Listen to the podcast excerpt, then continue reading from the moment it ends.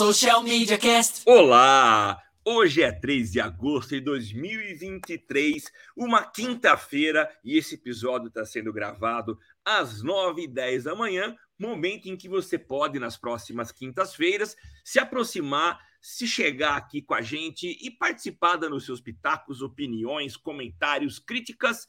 Você é sempre muito bem-vindo aqui no Galho, porque aqui a gente faz conteúdo colaborativo. Esse é o Social Media Cast, o mais antigo podcast sobre marketing digital no Brasil e Will.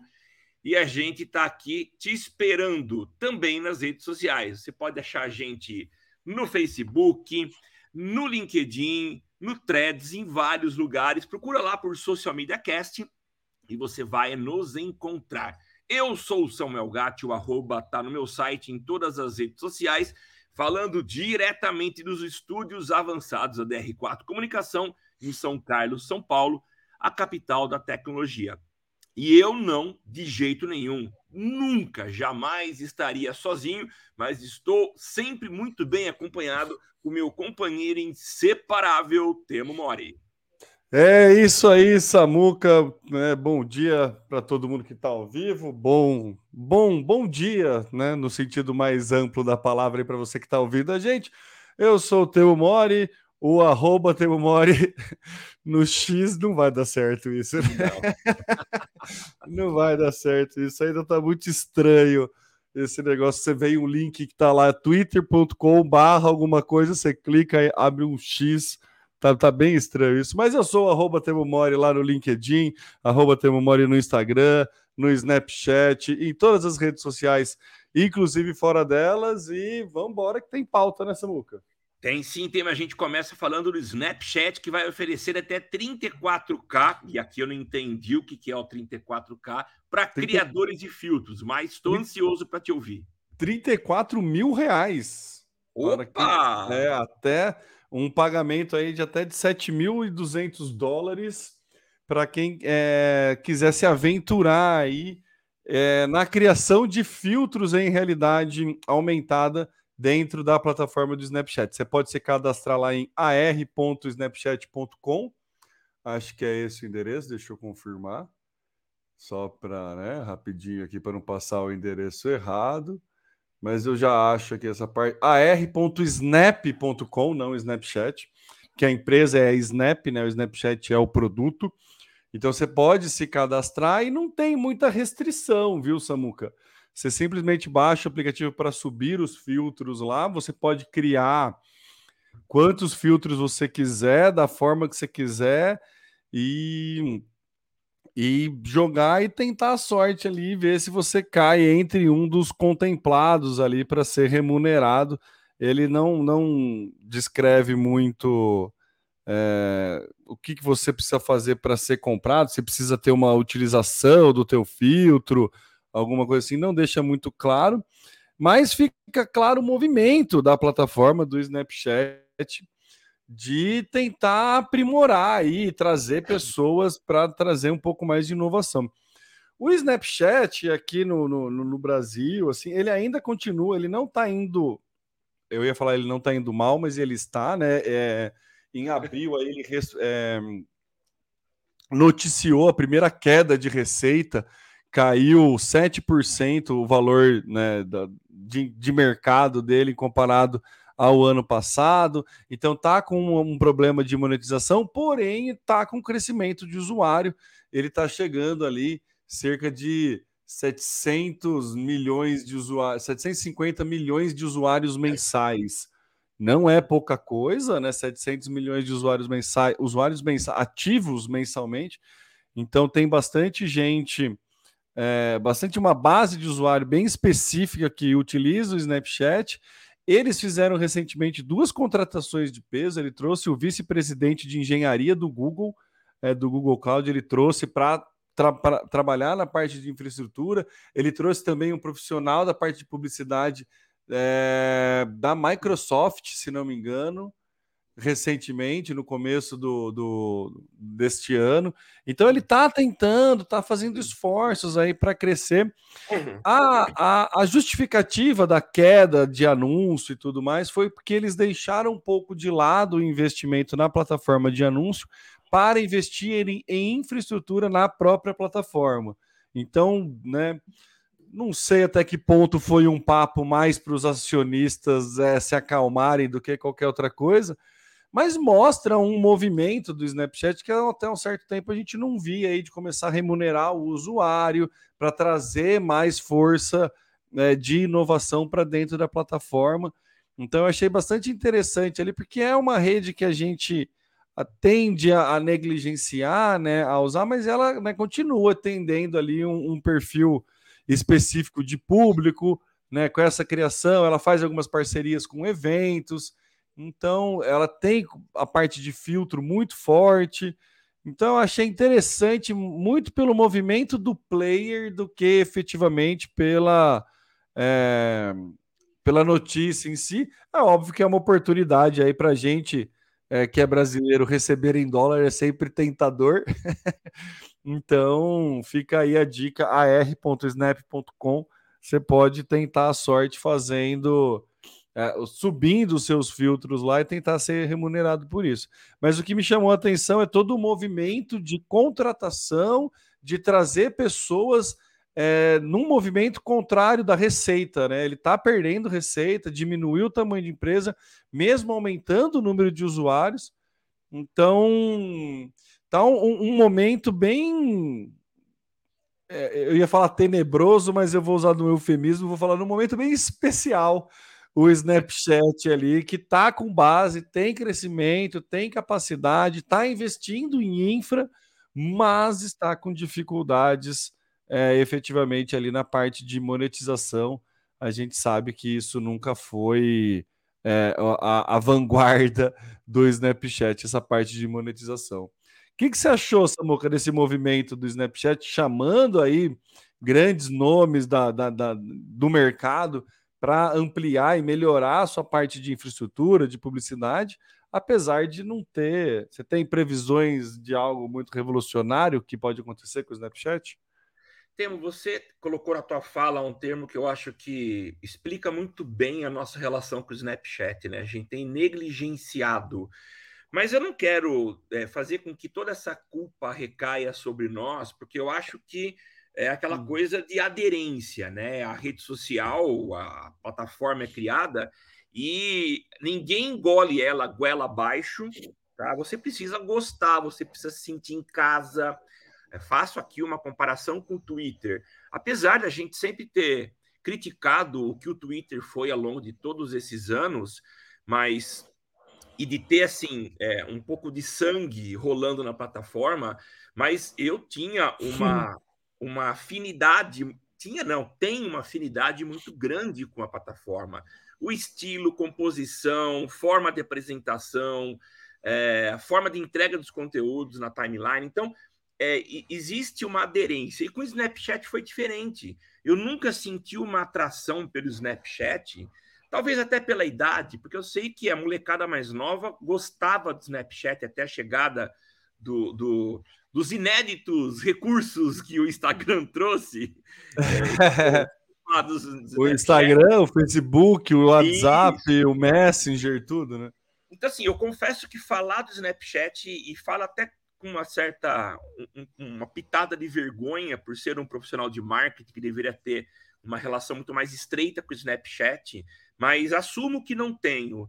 Uh, e aí a gente, para tentar dar uma contextualizada, eu fui atrás de informações e a gente vê uma plataforma que está brigando há um bom tempo pela sobrevivência, por se manter um, no lugar à luz das redes sociais, mas ela recentemente fez uma, um, uma assim como outras grandes fizeram um pacotão de demissões. No caso do Snapchat, foram mais de 6 mil funcionários, então passou por uma crise, precisou se reinventar e agora está dando aí uma.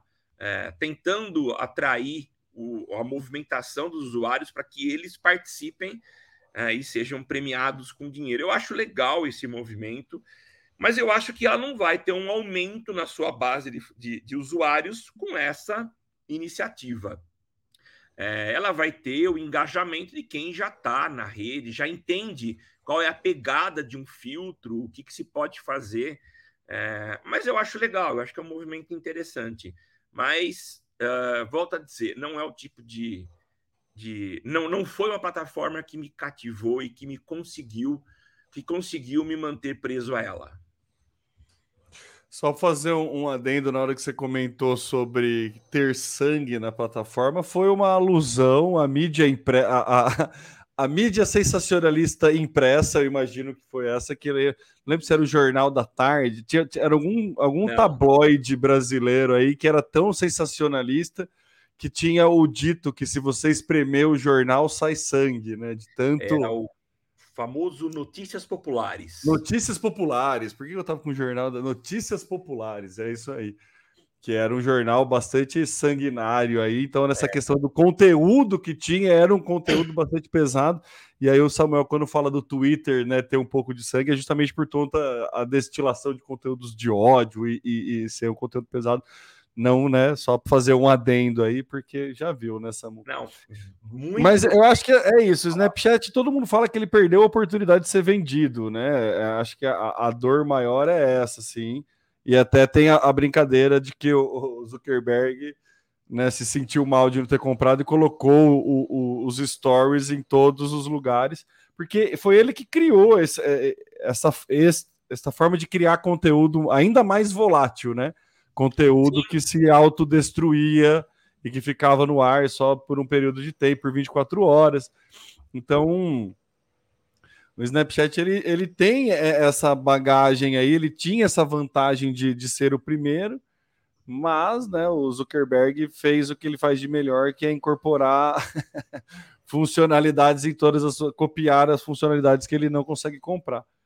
Então, assim, eu acho que o Snapchat ele já teve anos mais de glória aqui no Brasil. Ele até patrocinou a NBA, ele trazia conteúdos, tinha abas ali. Eu lembro do impeachment da Dilma, ele, ele transmitiu o impeachment da Dilma. Então tinha algumas, algumas ações assim mais populares, mas acho que ele está passando por essa reestruturação aí e gostaria que ele voltasse a fazer esse tipo de coisa, porque era bem legal a, a forma que ele. A, a, cobertura de eventos via Snapchat era muito legal, porque ele mesclava uma curadoria própria, uma criação de conteúdo própria, com criação de com snaps de quem estava no evento.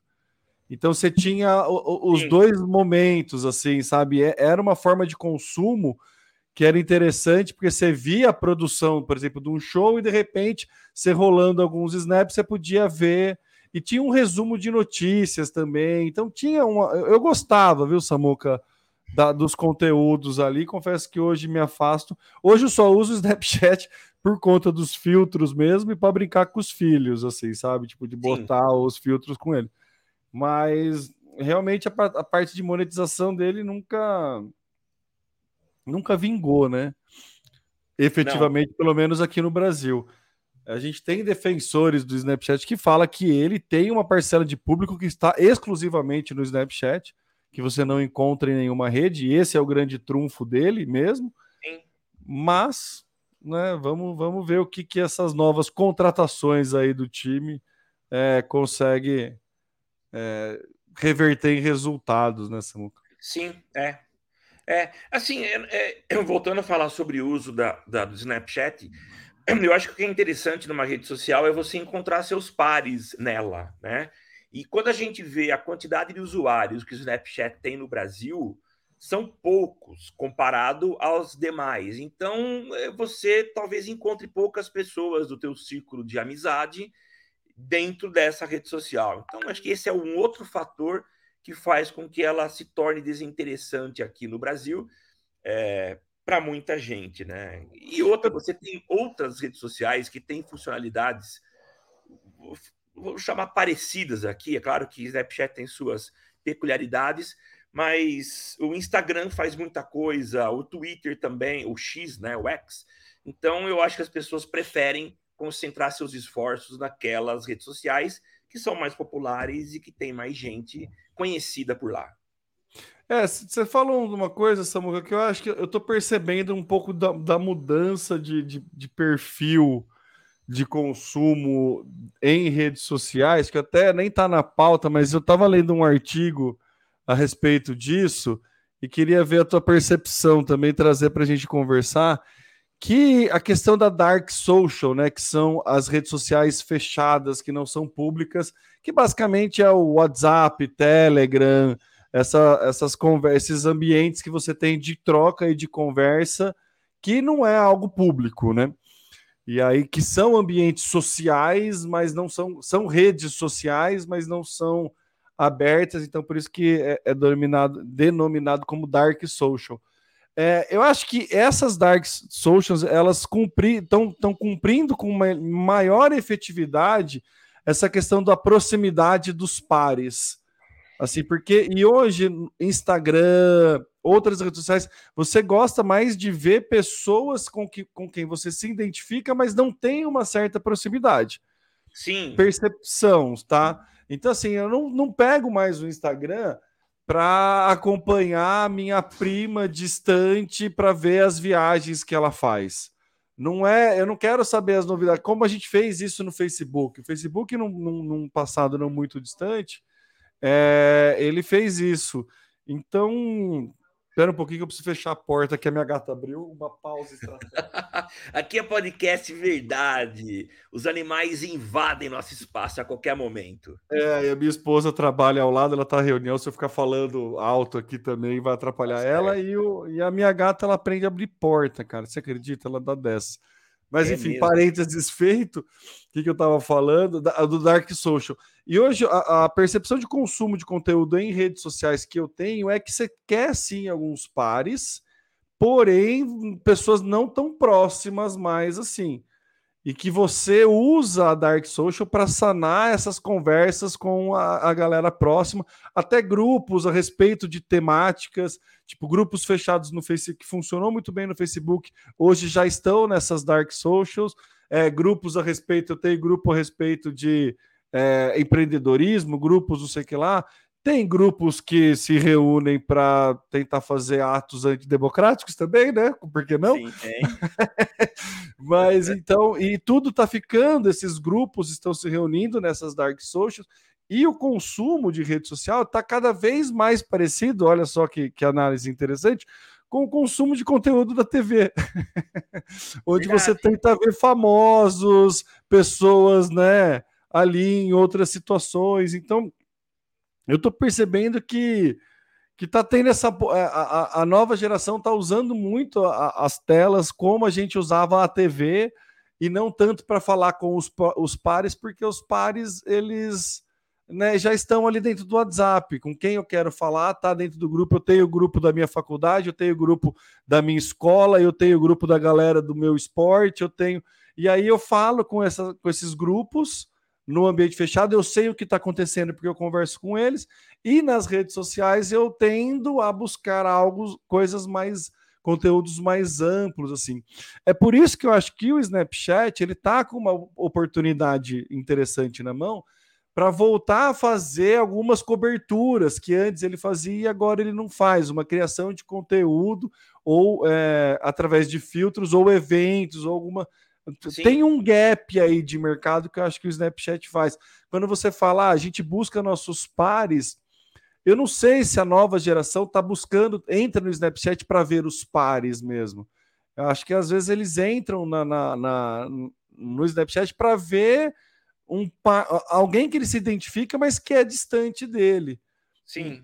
Totalmente achismo, com base em alguns artigos e, e, e podcasts que eu ouvi dessa, no, dessa análise de, de novo consumo é, de rede social, viu, Samuca? Então, eu fiquei com isso na cabeça na hora que você falou, e não sei se, essas, se esses grandes players já não estão olhando para isso e, e, já não estão se estruturando para tentar reativar ou caminhar nesse lado.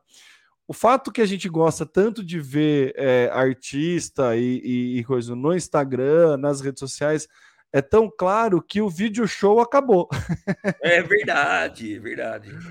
Né, o vídeo show, que era um Instagram, um programa de TV que era, na verdade, para falar da vida dos artistas fora das telas, né, fora da, da profissão, né, acabou porque não fazia sentido eu parar um, né, não, assisti, não fazia sentido eu esperar o Miguel Falabella me apresentar aos artistas, eu posso seguir o artista, né? É, mas então, você foi lá atrás, hein? Fui lá atrás, né? É, Nossa, vou até ver quando que o vídeo show acabou. Miguel Falabella Miguel é Falabella. no passado. Nossa, é, porque depois mudou, né, galera do vídeo show. Mudou, mudou. Vamos ver quando que encerrou aqui o vídeo show. 2019. Ah, nem faz tanto tempo assim, vai. Achei Não, que fazia vai. mais. O primeiro episódio foi em 83. Nossa, que aí tá bom foi. Você? É, aí foi com o Miguel Falabella, né? Ah, não sei. não sei, mas enfim. É, tá, tá, é, é, tá registrado aí que a gente tá ficando velho, é isso, basicamente. Exatamente. Mas você concorda, Samuca, que, que tá tendo uma forma, uma diferenciação, uma mudança na forma de consumo? Porque a rede social era muito pra gente ver mesmo os nossos pares. A gente que veio do Orkut, né, Facebook nos primeiros anos, era muito para acompanhar os amigos distantes. E aí agora a gente tá com essa relação mais próxima com esses amigos distantes dentro dos grupos, dentro do WhatsApp né? Tem o grupo do condomínio, tem o grupo da, da, da, dos formandos da escola, dos formandos da faculdade, tem, sabe? Tem o grupo da família, tem o grupo da família só do teu núcleo mais próximo, tem o núcleo da família com as primaiadas mais distante. então... Temo. Não, é, mas eu acho que mesmo a gente estando próximo através do WhatsApp, que foi talvez o, o, o, o, fato, o, o diferencial que fez com que a gente tivesse mais próximo não é um espaço adequado para eu, entre aspas, expor a minha vida, que é o que a gente faz nas redes sociais, né? Lá é uma vitrine Sim. que eu exibo quem é o Samuel no dia a dia, em situações específicas, então eu acho que ainda. O Samuel continua... que você quer exibir, né? O Samuel que eu quero exibir. É o departamento Isso. de marketing trabalhando a imagem do Samuel para que ele seja bem visto. Existem pessoas que preferem mostrar o contrário. Eu conheço pessoas que gostam de exibir os momentos mais complicados da vida. Talvez seja uma carência, pessoas que tenham a necessidade de uma, uma afirmação, de serem bajuladas, mas geralmente a gente trabalha a exibição do melhor lado nosso, né? Que às vezes nem é natural, é, é criado artificialmente.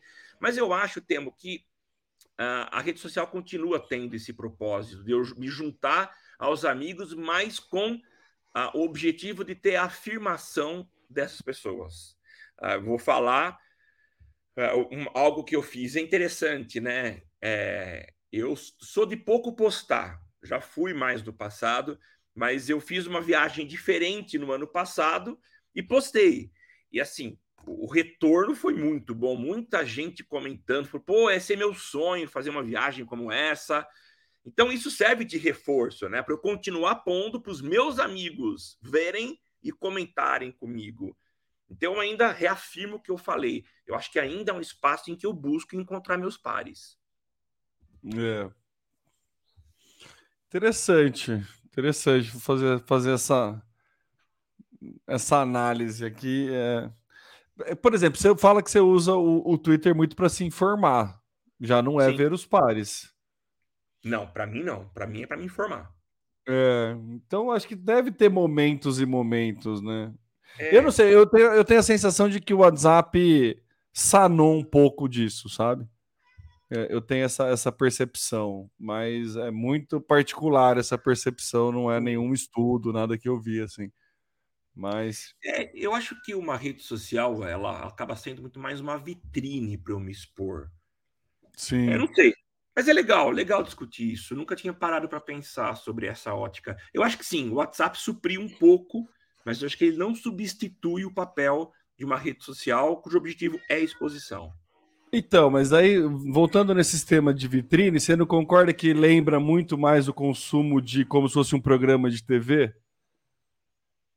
Que a forma de consumir um conteúdo dentro das redes sociais não está se aproximando do, da forma que a gente consumia conteúdo na época de TV, quando não tinha internet? É, mas aí eu acho que são comportamentos distintos. Um é o comportamento de eu consumir conteúdo. Sim, eu acho que se assemelha muito. Então, hoje, eu, se eu acesso o Choquei, Eu tenho informação mais ou menos parecida com o Fala Bela lá no video show. Mas do, do, outro ponto de vista. O, o Nelson Rubens, né? Também que chama. É, é Nelson Rubens. é, então. Eu aumento, mas não invento. Exato. É, esse era o bordão do Nelson Rubens. Eu aumento, mas, mas não invento. É, mas o, ou o Leão Lobo também, né? E, e aí tem o outro lado do uso, que é o momento quando eu me exponho. E o, o ato de eu me expor tem um fator psicológico, um componente psicológico muito forte por trás, porque eu tenho motivações em busca dessa autoafirmação. Então eu dividiria em dois tipos de comportamento. Um é o de consumo de informação, que é o que eu mais uso, e o outro é quando eu me exponho, quando eu posto, posto um texto informativo e é claro, espero likes. Tanto é que a gente viu há um tempo atrás o Instagram retirando é, métricas de, de envolvimento, porque isso tinha virado um problema, uma disputa por, por quem tinha mais métrica. Então, eu acho que tem duas faces as redes sociais: o do consumo de conteúdo, e que, que depende de um comportamento da pessoa, o que, que ela quer obter desse consumo, e tem o outro que é a exposição, quando eu me exponho, quando eu compartilho informações, que eu tenho um outro propósito para isso. Interessante, né? Legal. Eu, eu acho engraçada é, é, a, a, a, questão cíclica da coisa. Porque tem um boom, tem um ganho de maturidade. A hora que esse ganho de maturidade ele chega, a hora que esse boom passa e a, e a hora que vira cotidiano, né, que vira natural para a gente o entender e o lidar com a nova ferramenta, ela tende a se aproximar de uma forma que a gente já, já utilizava, né? Então eu acho que ela, é ela assenta um pouco, assim, é isso que eu, sabe, apesar de todas as possibilidades que se via dentro das redes sociais, ela acaba se assentando de necessidades básicas que a gente tem. Por exemplo, necessidade de desenvolvimento e educação. Existem inúmeras plataformas que supriram essas necessidades. Antes você precisava ir Sim. numa faculdade, ir numa biblioteca, agora, né? Mas é sempre uma necessidade chave do ser humano, que pode ser desde se desenvolver, se comunicar, se exibir, consumir Nossa, exibições. Então eu é, acho legal porque que eu acho que é legal porque realmente vem um boom, joga na nossa cara todas essas necessidades. A hora que a gente entende o que está sanando em cada momento, a gente percebe que estuda-se a respeito e percebe que são necessidades raiz, assim, sabe? Então. Nossa, Temo, faz todo sentido o que você falou, e eu tentando fazer um retrospecto da, da, do meu comportamento de uso do Twitter, hoje, X, interessante como é, são ciclos muito bem marcados. Eu lembro lá no começo, cuja é, o call to action, o CTA do Twitter é o que você está pensando, era alguma coisa assim, né? É. Então, eu lembro que e eu frequentava muito palestras, eventos em São Paulo. É, o Twitter ele era usado para interação em tempo real. Então existia Sim. muito daquela coisa de exibição das, dos tweets na tela dos eventos. Então a gente fez isso em evento do Social Media Cast no SP, é, SMSP, sim, né, o Social sim. Media São Paulo, do nosso queridíssimo amigo Armindo Ferreira. A gente fez uma palestra e tinha no fundo do, do telão um monitoramento de hashtag para a galera ir Exatamente. perguntando. É.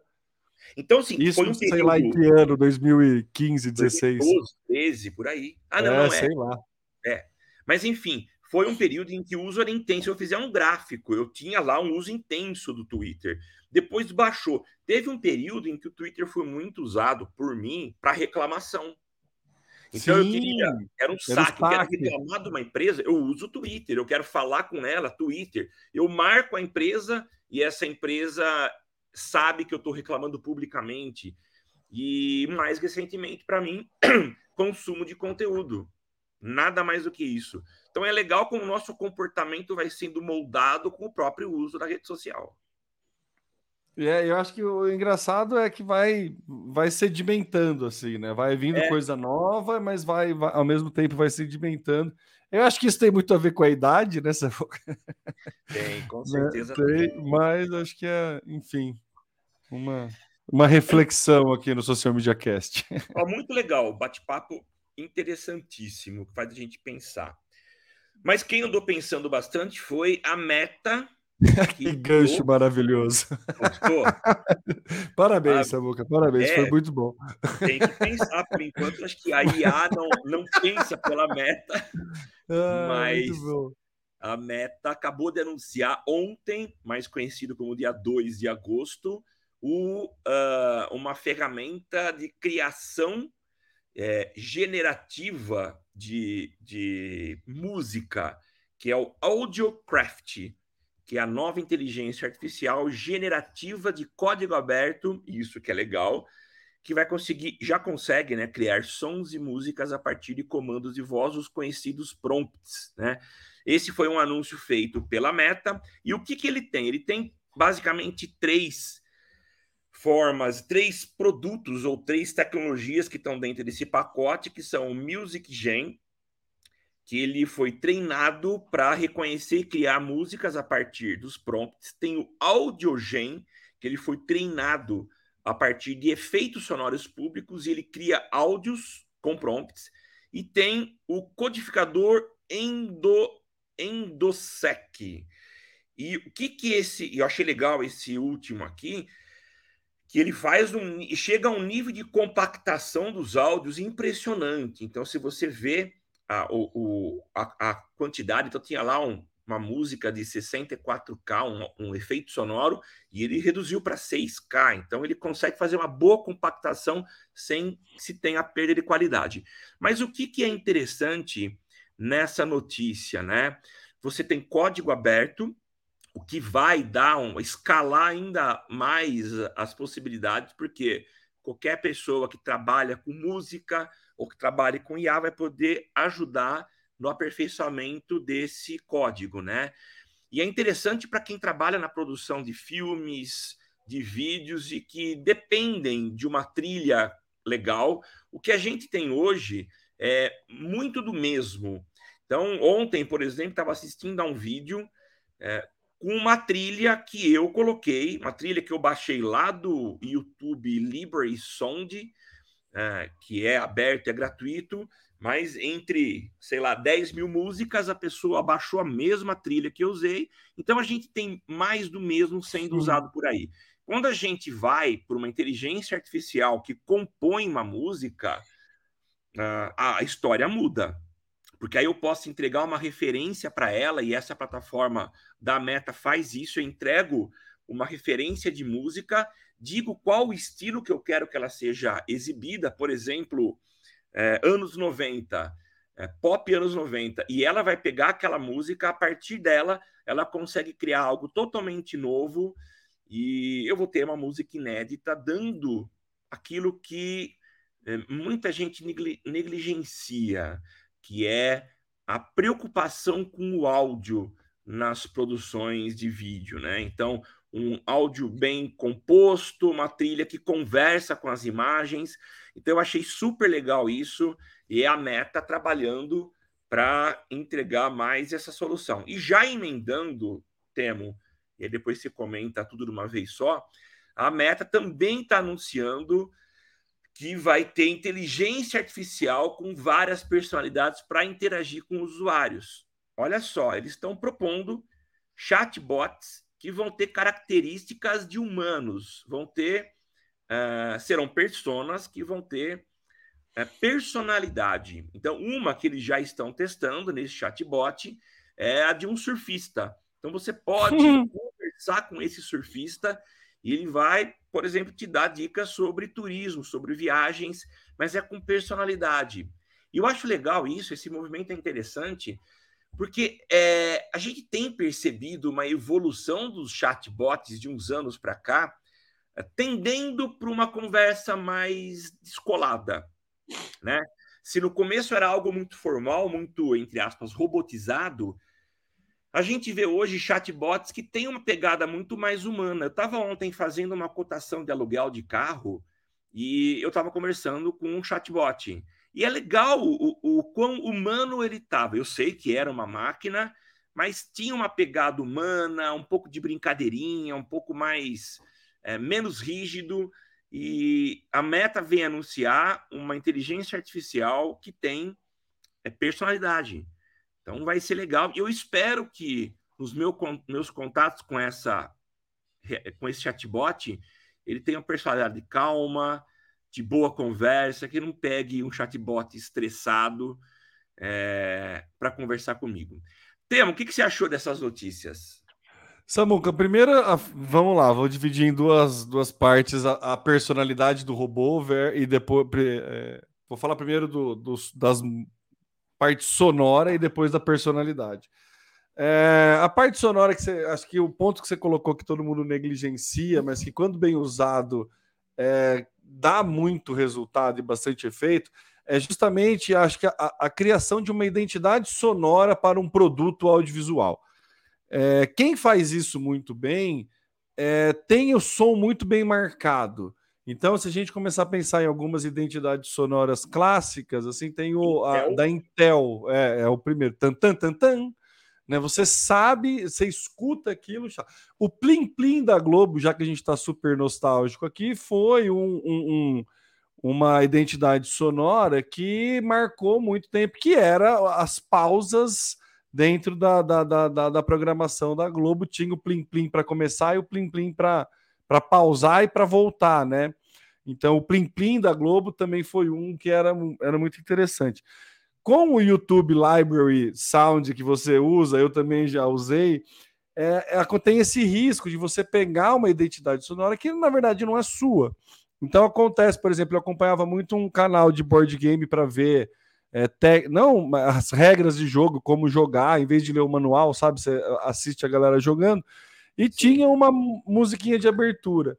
E aí depois eu fui fazer um curso, nada a ver de técnica de. Nossa, nem de Scrum, era uma coisa nada a ver assim. E tinha a mesma musiquinha. É. E assim, na hora que começou a musiquinha, eu falei, Opa, sabe? E, e, e meio que para mim descredibilizou o curso. Porque intuitivamente, porque era um momento de, de, de, de, que eu tava esperando um conteúdo muito mais de zoeira, de um momento de descontração, não sei o que lá. E na hora que relacionou aquele som com um estudo mais sério, para mim não casou não tem, óbvio que o conteúdo era ótimo, não tô, né, o cara não tem culpa. não sei nem quem veio primeiro, pode até o, o, o, o curso ter tido a música antes do canal de board game. Sim. Mas pela minha experiência, até tipo, sabe quando você fala, nossa. Desanimou. Desanimou. Entendeu? Então você tem, tem esse poder, né? A identidade sonora. E ter uma possibilidade de criar a partir de uma inteligência artificial generativa a possibilidade, né, criar uma identidade sonora própria, só que pouco provavelmente alguém vai conseguir copiar, né? Mesmo porque vai ser bastante trabalhado ali o prompt. Eu acho que é, é uma oportunidade muito legal e é um puta golaço da Meta fazer isso para a campanha de anual. Aí a gente já começa a pensar tudo aonde vai essa, essa é, as possibilidades dentro do, da família de aplicativos do Zuckerberg, né? Sim. Então, para fazer anúncio, pode fazer vídeo, é, assim, vai facilitar muito, vai dar muito possibilidade de entrada para novo anunciante, né? Qualidade dos anúncios. Então, ele não está preocupado com o som à toa, ele sabe que o som é, faz parte de um bom anúncio, então é por isso que ele está disponibilizando e, e democratizando é, o acesso à criação de música. Então achei bem legal e mais um, um inteligente uso aí dentro da, da, da, plataforma da Meta. Não é novidade, não é a primeira plataforma que cria música a partir de prompt de texto, já existe algumas outras inteligências artificiais que fazem isso, mas, né, quando um, um grande player faz o movimento é diferente de quando startups criam esse tipo de coisa. Sim. Então a gente acaba noticiando por conta disso. E eu acho bastante interessante. Sobre personalidade, Samuca, de robô, é muito legal, mas, de novo, não é algo novo. Não. é, eu acompanhava no Facebook, inclusive no Messenger, para ser mais exato, a Beta, que era uma robô feminista. É, é. Ela, é, acabei de ver aqui, ela não, não, não funciona mais, mudou o, o foco, mas ela nasceu em 2017. É. 2017, dentro do Messenger do Facebook, o objetivo era atuar diretamente pelos direitos das mulheres. Então, o que, que era esse robô? Era um robô que pegava todos os projetos de lei que estavam tramitando e que fazia um monitoramento desses projetos de lei que impactava nos direitos das mulheres, e aí mandava mensagem para todo mundo que se cadastrasse é, para tentar intervir de alguma forma através de petições públicas e, e, e protestos e mandar e-mail. E aí era muito legal porque ela tinha uma personalidade muito feminista, era bem interessante a forma da escrita dela. E aí você ir interagindo com ela, por exemplo, ah, você quer mandar um e-mail, a gente não vai deixar isso parado, né? Você quer mandar um e-mail para encher a, a, caixa de, de, de, entrada desse político que está querendo fazer. Tinha todo um texto, uma construção muito legal, e aí ela ia fazendo tudo por você. Não era exatamente uma inteligência artificial, era um bot, mas já tinha uma personalidade. Você tinha na, na leitura e na condução do texto a percepção de que você estava fazendo parte de algo ali, lutando por um direito. Então ela trazia essa história muito legal. E isso engaja nessa muca. Isso prende o, o, usuário, né? Isso, isso, né? Você ia falar alguma coisa? Não, eu ia falar assim, mas ela não era, não tinha como base inteligência artificial ela tinha meio que mensagens programadas, não era? Sim, sim, ela não tinha, você só ela pedia o teu e-mail para você poder para ela mandar um e-mail por você, ela pedia alguns dados, era, era um chatbot mesmo, assim. Ela não respondia se você perguntasse alguma coisa, era em comandos próprios ali dentro. Mas Entendi. já tinha personalidade, é esse o ponto. Sim. Né? Já existia esse, esse, esse conceito de trazer personalidade para o robô. E aí a gente vê todas as assistentes virtuais também, né? A própria Lu do Magalu. Ela Sim. tem a personalidade dela. Ponto né? frio. Aí o, ponto, o pinguim do ponto frio no. Twitter já é, é, que é ponto agora, né? A gente é fala ponto. ponto. frio ainda. Mas no, no Twitter, ele era um case de sucesso no Twitter. Sim. Né? De, de ter a personalidade dele ali. Então, isso, né, dar a personalidade da marca sempre fez sentido. E para o bot vai fazer cada vez mais sentido. Eu achei muito legal ele pegar uma, uma persona surfista ali para criar isso. Então, acho que faz total sentido esse caminho de ter possibilidade de dar personalidade para o nosso atendimento, por menos humano que ele seja. Sim, é. Mas pelo menos dá uma sensação diferente, né? Eu total, tava... total. É, e principalmente em algumas situações, né? Eu é, lembrando agora da. Eu sou cliente da Porto Seguro, que agora é Porto, na seguradora, né? E assim, a forma de atendimento deles é muito legal, porque a gente já teve muita experiência ruim com o chatbot é, lá do. Acho que nem era chatbot, mas que você entrava em menus que não te levavam a lugar nenhum. Então, uhum. Então, quando você tem experiências que te levam a algum lugar e que você é tratado como um cliente de uma forma mais humana, por mais que seja máquina, é muito legal. E quando você aciona um seguro, é, entende que você não está numa situação confortável. Ou você teve o carro roubado, batido, ou está precisando de uma manutenção em casa.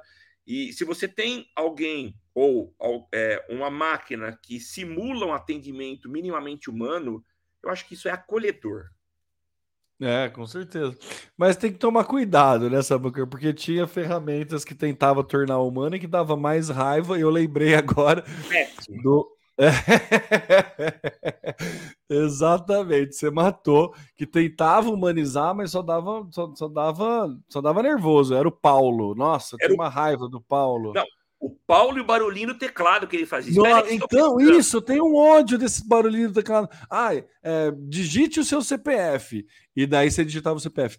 É, estou verificando aqui nos nossos coisas. E aí dava um barulho de teclado fazendo você esperar.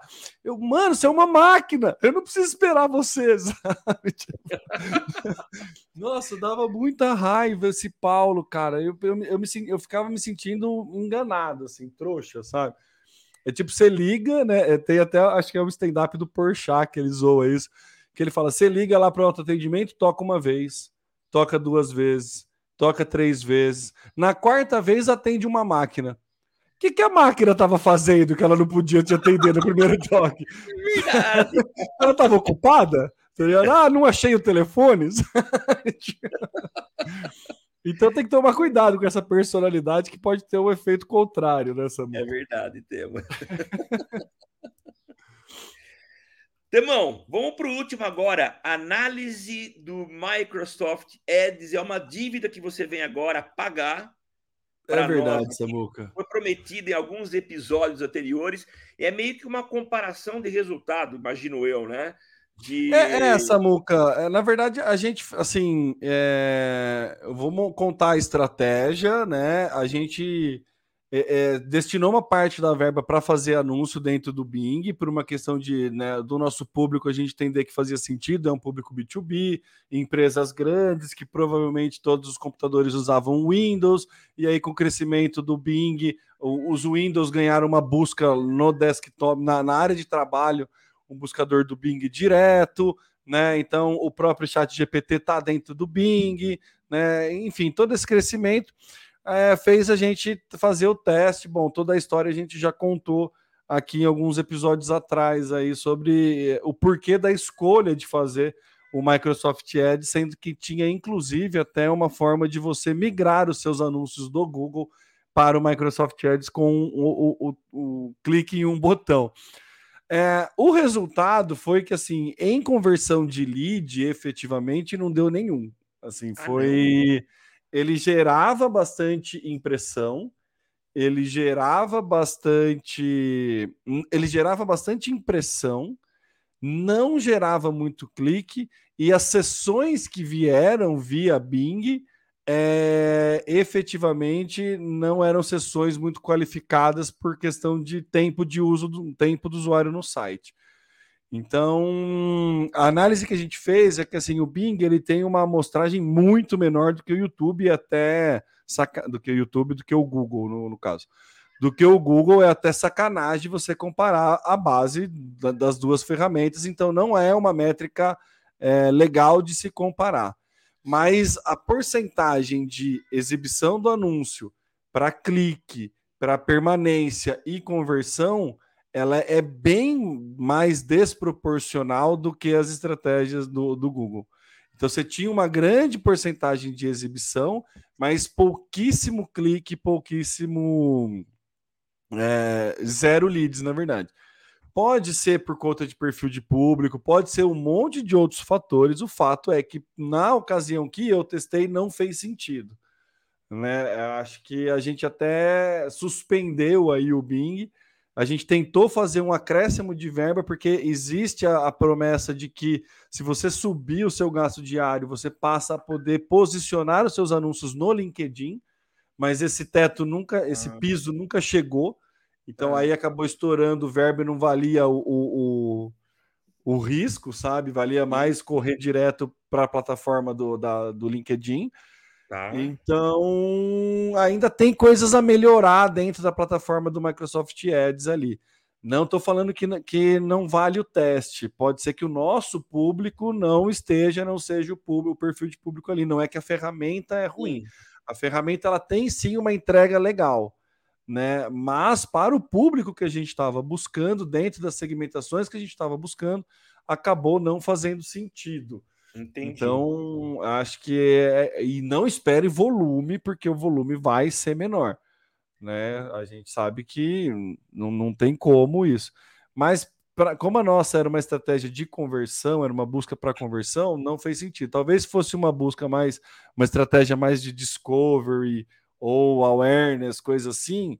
Eu acho que talvez poderia ser mais bem trabalhado é, a plataforma. Mas eu acho que, de novo, mantenho aqui a minha posição de que vale o teste de você aí, se é um mercado B2B, alguma coisa assim, fazer, fazer uma busca aí dentro, é, colocar ali os seus 300 reais no mês para buscar é, performance dentro do, do Bing, para dar uma estudada, para testar. Pra, a gente é do, da escola do Fábio Prado Lima, né? Que fala que tem que testar tudo, né, Samuca? Sim, é. então, é. é isso. Acho que vale, vale o teste dentro da plataforma do Big. No meu caso, a gente descontinuou porque acabou que não fez sentido dentro da estratégia que a gente está adotando agora. Então, essas são as percepções do Bing. A ferramenta é muito amigável, é tranquilo de se gerenciar, não tem nenhuma dificuldade, os relatórios são legais. Ele imprime com imagens dentro das buscas, enfim, tem bastante, é, bastante facilidade no trato com a ferramenta. Então eu recomendo o uso, mas tem algumas promessas ali, como a de posicionar dentro do LinkedIn, que a gente aqui não conseguiu é, alcançar. Mas vale o teste. É, assim, deixa eu te fazer um questionamento. Primeiro, é, você percebeu alguma mudança na retenção dentro do site? O tempo de permanência, você conseguiu medir isso? E outra coisa, a ideia de usar o Bing para posicionar no LinkedIn uh, é, tinha como objetivo talvez fugir do, do CPC, do, do CPM do LinkedIn? É, não tinha como objetivo fugir desse custo. Na verdade, era entender se daria para posicionar ali dentro. Tá, eu acho que a, a, a estratégia dentro de, de campanha de LinkedIn ele, ela faz sentido para quem tem uma verba maior para arriscar, porque o custo lá é muito qualificado. Né? O, o, o clique lá é muito qualificado, por isso tem um custo elevado, né? Mas é um clique de alto valor, então não é. Tem, tem, estratégias, já fiz estratégia de LinkedIn que fez total sentido. Estou com uma campanha de LinkedIn para um cliente que o objetivo é awareness. E, e mesmo assim a gente vai investir um, um, um tanto quanto razoável ali para divulgação mesmo, para awareness, porque é um produto corporativo. Sim. Então, não era o objetivo de fugir mas era o objetivo de validar uma promessa que é feita dentro da, das análises que, o, que a Microsoft Ads oferece lá, dentro do, do, das condições na hora de se criar um anúncio. Então, ele, ele você precisa ter uma verba relativamente uma verba suficiente para que o público seja impactado também no LinkedIn, só que não tem um valor específico desta verba. Então a Sim. gente até foi, deu uma subida gradual ali no dia para ver se aparecia essa possibilidade, não apareceu e ficou não compensando o risco perante os resultados que a gente estava tendo. Entendi. Mas eu acredito que talvez em outra estratégia isso possa compensar. Tá. Não era o objetivo fugir do, do, do CPM, CPC mais alto que é conhecido dentro do LinkedIn. Era só uma questão estratégica diferente mesmo, viu, Samuca? Acho Legal. que uma coisa, uma coisa, outra coisa, outra coisa. Não foi. Era óbvio que assim seria muito legal a gente conseguir imprimir no LinkedIn e, e mensurar resultados vindo Sim. do Microsoft Ads, vindo do Bing. Né? Tinha essa, essa, esse anseio, né? Para ver se eu, porque podia custar caro o clique igual. Né? Poderia custar ah, caro é igual o clique. Entendeu? Não dá, não dá para saber. Mas aqui, a, a, o que achei legal é esse cross de plataformas que a Microsoft estava ofertando. Sim, isso é muito legal. Que é um caminho que o Google está indo com o Pimax, né? Que é um cross de com, com o Performance Max do Google. Ah, sim, isso. Então é um caminho que ele está indo nessa também. Você sobe lá um grupo de criativos com vídeo, imagem e texto e aí ele coloca ou no search, ou no display, ou no YouTube, ou no Gmail, ele mesmo vai dentro. O Pimax está dando bastante resultado para a conversão. Esse é, é, o que está. É, ele, ele dá um número bem menor de, de exibição de anúncio, mas com a, com a, mesma quantidade de cliques e conversões do que o, o search, por exemplo. Então, para é, esse. Cliente, mas assim, é... eu não senti tanta diferença, não, com o. Ele demora um tempo para pegar tração, para aprender, viu, Samuca? Quanto tempo? Ah, umas duas semaninhas ali. Ah, o primeiro tá. mês não foi legal. Mas a qualificação dos leads tá, é bem melhor. Pelo menos legal, no, nos resultados que a gente está tendo. Porque Mas a gente tem o um lead e depois é. tem uma qualificação humana ali para saber se o lead realmente tem um, um fit e depois dessa qualificação humana, que é se cabe fazer uma proposta, seguir com um atendimento, a gente bate como qualificado. Todos os leads que vieram de Pimex são qualificados. Que legal! É, e qual a diversidade de, de criativos que você coloca? São muitos? Não, são, ah, acho que são é, oito artes estáticas, dois vídeos. Tem uma, uma, uma regressão, alguns. Pô, legal. São alguns, é... alguns formatos, logo, algumas artes Sim. estáticas, é, tem algum. Tem alguns é. requisitos é. lá que o nosso time aqui de, de tráfego pediu, eu, a gente encaminhou, mas eu não vou lembrar de cabeça, não. Legal. É, mas talvez mas eu não tenha tido o resultado que, que se espera, porque eu não coloquei tanto criativo. Então eu limitei mais. É, até quando você não sobe o vídeo, ele cria um vídeo a partir dos criativos estáticos que você sobe. Então, Entendi. quanto mais criativo estático que você subir, mais possibilidade dá para ele fazer tipo aqueles legal. slide show, sabe? Sim, e aí sim. ele ajuda nisso. Muito legal. Então, o Pimex tá, tá, tá, tá sendo interessante aqui. Eu tô achando bem legal a, a estratégia aqui. A gente está no movimento de fazer a virada de search para Pimex. Ainda não vamos desligar a, a, o institucional no search, mas antevejo que, prevejo que é, num futuro não muito distante, vai ser o para conversão, com o objetivo de conversão, vai ser a principal ferramenta do Google mesmo. Muito legal. Muito Mas legal. de Bing, né, resumindo, teste que vale a pena, o aprendizado é legal. Tá, você pagou para ter um e aprendizado. Tem coisa para melhorar ainda, né? Então é isso. Legal. Maravilha, Boa. Temor. Muito bom, Samuca interessantíssimo sobre digital e você pode participar com a gente, chegando aqui toda quinta-feira, participar dando suas opiniões, mandando os seus comentários que a gente Nossa, Muca, antes de você encerrar, antes Opa. de você encerrar, eu tenho uma, um, um, jabá para fazer. Lembra que eu falei que eu tinha comunidade Temo More? É que você Opa, começa a encerrar, a galera pode já desligar, não desliga não, meio tipo, nossa, me senti, como é que chama? João Kleber? Era João Kleber, o cara do... Para, para, para, para. É, eu sei que a gente está estourando no tempo, mas é o, a minha cresceu, não que cresceu a comunidade em número de membros, mas a, a, possibilidade aumentou e agora eu não tenho mais só uma comunidade, mas como eu tenho a minha plataforma de EAD, Samuca. Ô, louco, Temo! É verdade, Samuca. Olha só. É Se você mesmo? entrar lá em ead.temomori.com.br, você vai ter lá todo o repositório de cursos que eu vou colocar é, a respeito de marketing. Você pode comprar curso é, avulso ou você pode assinar, e aí assinando você tem acesso a todos os cursos e a comunidade. Então, montei aí. É, tá, tá chique. E aí, agora, Samuca, eu tenho a possibilidade de colocar cursos de terceiros dentro da minha plataforma, ou ah, seja, é? estou esperando o seu curso para colocar ela na, na, na plataforma ali. É só mandar os vídeos, a gente sobe aí. Comprei uma plataforma própria para isso.